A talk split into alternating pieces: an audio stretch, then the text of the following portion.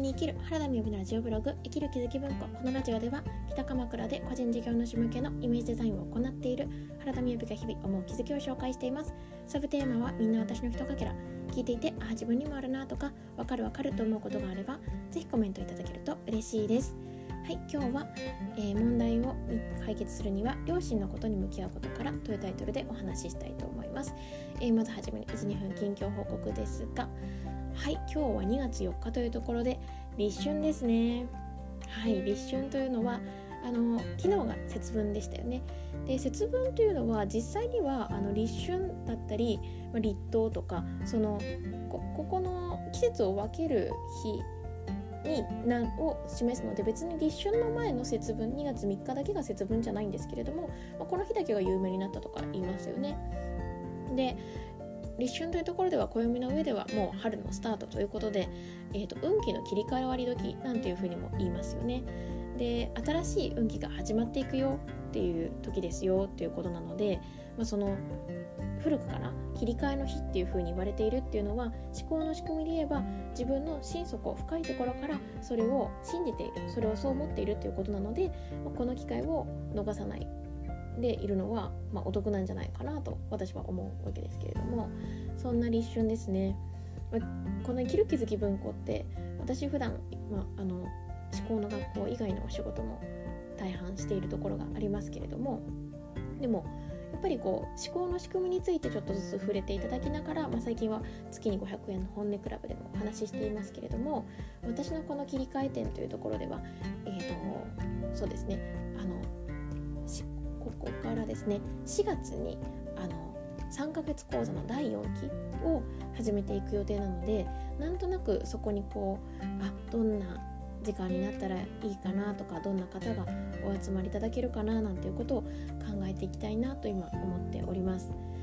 最近3ヶ月講座の3期の方々が今3ヶ月目で がすごい3が多いですけれど改めて思うことはやっぱり思考の仕組みを知っていただけるってすごく大きいなと思うんですよね。あの私は何ですかねこの3ヶ月実践講座って本当に自分で現実から自分の思考を見ていくことができる。そして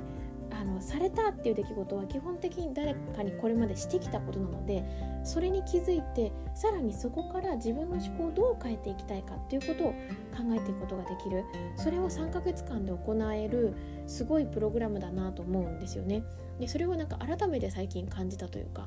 っぱり今3期で頑張ってくださっている方々はですねすごいあの精力で2ヶ月間取り組んでくださっていたからこそ今あのどんどんご自身や仲間で思考を見ていくっていうタイミングになっていますけれども本当に本当にもう問題ないっていうぐらい何て言うんですかねこうで起きた出来事をしっかり感じてじゃそこからどういうふうに自分の現実を変えていきたいのかなってこう切り替えられていてそして小さな現実をあ私変えられたよねっていうふうに見られていらっしゃるところがやっぱりすごいなと思うんですよね。このすごいなっていうのは一つ私が思考の講師を始めたきっかけのところにも関わっていてあの言とですね私は結構昔からなんか相談を聞くことが多かったんですよね。でそれはちょっとなんか精神的に老けていたところもあるかもしれないんですけれどもやっぱりその相談をお聞きしてアドバイスしていくっていうことってあのそれをありがなんか嬉しいなって思ってくださる方もいらっしゃるんですけれどなんか私はすごくなんかこう草の根的というかうんなんていうかこれって健康的じゃないなってすごく思っていたんですよね。で私もこれから今からちょうど今年は30歳になりますけれどもちろんあのみんなと相談したいし新しいこともいろいろ話していきたくてその時になんか愚痴とかそういう私ってダメなんだよねみたいな話ばっかじゃなくってどんどん未来を作ってる楽しい話をしていきたいしその時にお互いに思考を見られたらいいなっていうので講師を始めたところもあったのでなんかこう最近は改めて3ヶ月講座ってすごいなって思ったのでまあそのね4期に意識を向けていこうと思っておりますという近況が長くなりましたが宣言させていただきました。はいで今日はだからどこどんな話をしようかと思ったんですけれど最近思考の仕組みについては本音クラブでお話しすることが多かったですが、えー、と今日はですねその両親のことをどう思っているかっていうところが今の問題を抱えているところのあの根本を作っているよっていうお話をしたいと思います。であの体験講座にこれまでご参加いただいた方基礎講座ご参加いただいた方、まあ、3ヶ月もそうなんですけれどもあの、まあ、特に3ヶ月講座の中ではご両親との関係性が変わられる方がもうもうほぼじゃないかなと思います。もうそこが大きいんですね。で実は私たちの現実って両親との関係性だったり自分が両親をどう思っていたかっていうところが重要なんですね。でこれが最近すごく感じるのがなんかこれだけで特別会やりたいなって今思っているんですけれどなんでかというとあの日常の問題としてえっ、ー、と明日あなんだろうな明日のこうお仕事のところもすごく困るような状況が起きてるとかもうう別れちゃいそうとかもうどうしようどうしようみたいなところってほんとこの辺ってお父さんお母さんのことを大好きって思えないところから始まってるんですよね。そうあの大好きって思えなかったり十分愛がもらえなかったって思ってるところから始まっているなんですけれどもあのよこれだけでなくってですねあの大好きだなって思いつつねちょっと今さ皆さんなんかイメージしていただきたいんですけれどお父さんお母さん、まあ、亡くなられてもそうですご自身の中のイメージが重要なんでお父さんお母さんのなんかこういうところってついつい会うとムカーッときちゃうとかついつい何て言うのかななんかこうここは私お母さんのこういうところ認めてないよねっていうこととかってあったりすると思うんですよね。例えばほらなんかお母さんってすごいお母さんとして素晴らしいけど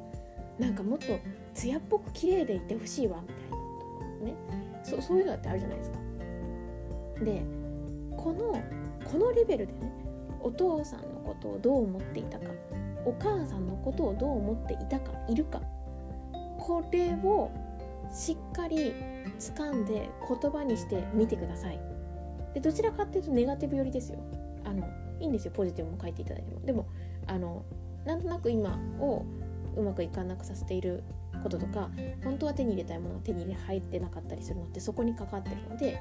その意味ではネガティブを見ていただきたいと。でその両親について本当は思っている細かなこと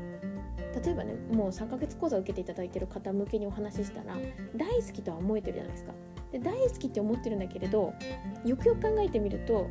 よく会う時にいつもこの辺は何なのって思うところがあるみたいなね。でこれをしっかり言葉にしてみてください。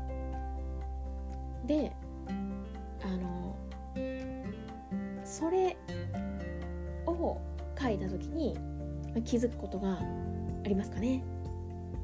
というところなんですけれども。もしですねこの音声聞いていただいていてあの気づくことがあったりした方はですねレターなどお寄せいただけたらそこからお返事できたらいいなと思います。まずはその今日というこの立春の日に全てを作っている大元はご両親との関係性ですからこのご両親との関係性っていうところでお父さんお母さんのことを大好きと思えてるかっていう話はあのもう聞いていただいてる方もいらっしゃるかもしれません。だけれどもさらにお父さんお母さんのことを自分はどんな風に思ってるかな？ネガティブがあるとしたらどんなところはうんとか思っちゃってるかなって是非それをね書いてみていただけたらなというふうに思います。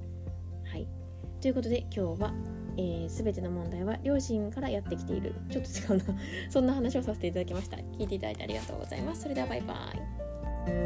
イ。